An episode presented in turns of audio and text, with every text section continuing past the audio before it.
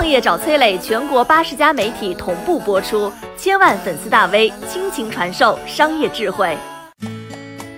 为什么那些有头有脸的明星都在网上代言传奇游戏？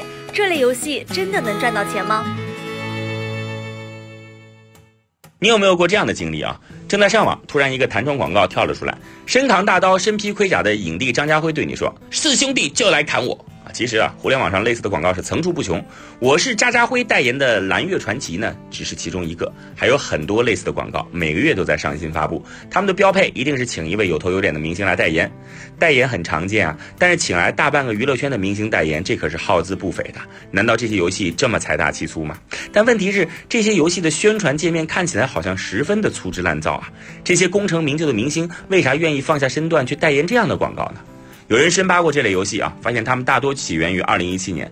最初呢，很多大牌明星以脸部贴图的方式出现在广告里边，比如像什么成龙啊、孙红雷啊、陈小春啊、古天乐啊，他们身披铠甲，手持屠龙宝刀，旁边再配上一句煽动性的文案。这些广告刚出来的时候，经常被粉丝投诉，因为粉丝们不相信自己的偶像会去接这样的广告。事实上啊，粉丝的直觉是正确的。这些游戏刚起步的时候，根本付不起天价代言费，于是呢，很多公司打起了擦边球，盗用明星头像。抠图做成代言广告，还真是吸引了一大批不明就里的玩家。游戏公司呢，也就此赚到了第一笔流水。但是慢慢的，投诉的粉丝多了，开始有明星经纪人团队过来维权。这个时候呢，游戏公司就会跟对方谈判。摆在经纪人面前呢，只有两条路：第一呢是坚决走法律维权途径，但这个过程非常漫长，而且赔偿金的数量也是无法保证的；第二呢，就是游戏公司正式邀请明星代言啊，而且报出的代言费还不低。如果你是艺人的经纪人，你怎么选？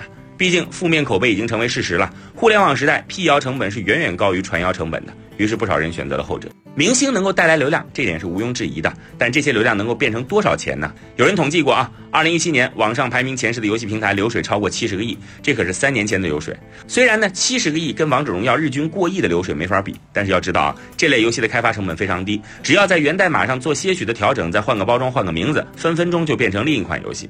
这些操作几万到几十万就能搞定。虽然对于大部分玩家来讲啊，这类游戏粗制滥造，没法跟大厂正品相比，但人家游戏公司也压根没想赚你的钱，人家真正的目标用户是那些网吧时代成长起来的中年人和有钱有闲的年轻人。针对第一种用户，游戏公司主打情怀；针对第二种用户，游戏公司主打广告创意。这两类人的数量不算多，但游戏公司遵循一九定律，百分之十的用户往往能贡献百分之九十的流水。许多用户一次能够充值几万块钱，其中单人付费几百万的也是大有人在。这些游戏背后的开发公司也是借此大赚了一笔。其中啊，开发了《蓝月传奇》的凯英网络，连续四年公司营收突破二十个亿。除此之外呢，同样运营传奇类游戏的三七互娱、盛趣游戏也赚的是盆满钵满。其实啊，很多时候我们站在自己的角度上看到的，真不一定就是真实的全世界。做大多数人的生意不一定赚钱，做少数人的生意也未必会亏本。我是崔磊，很多互联网公司都曾邀请我去分享创业方面的课程，包括抖音、快手、百度、阿里、腾讯等等。我把主讲内容整理成了一套音频课程，里边包含如何创业、如何做副业、优质项目剖析等等，相信啊会对您有所帮助。下拉手机屏幕，在节目简介里边添加我的个人微信，这套课程今天免费送给您，快去领取吧。